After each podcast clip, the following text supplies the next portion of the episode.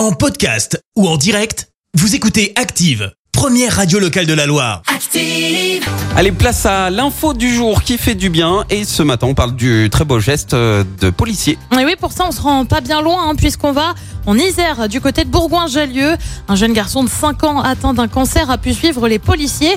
Il faut dire qu'il est fan absolu hein, de la police au programme visite du commissariat, tour de voiture avec véhicule de patrouille et gyrophare allumé, bien Excellent. évidemment, mais aussi des cadeaux avec des écussons de la police ou encore une casquette et des figurines. L'histoire ne s'arrête pas là puisque la maladie de Jules a aussi ému les pompiers. Un moyen pour Jules d'oublier sa maladie quelques heures et selon ses parents de trouver la force de se battre. Merci. Vous avez écouté Active Radio, la première radio locale de la Loire. Active.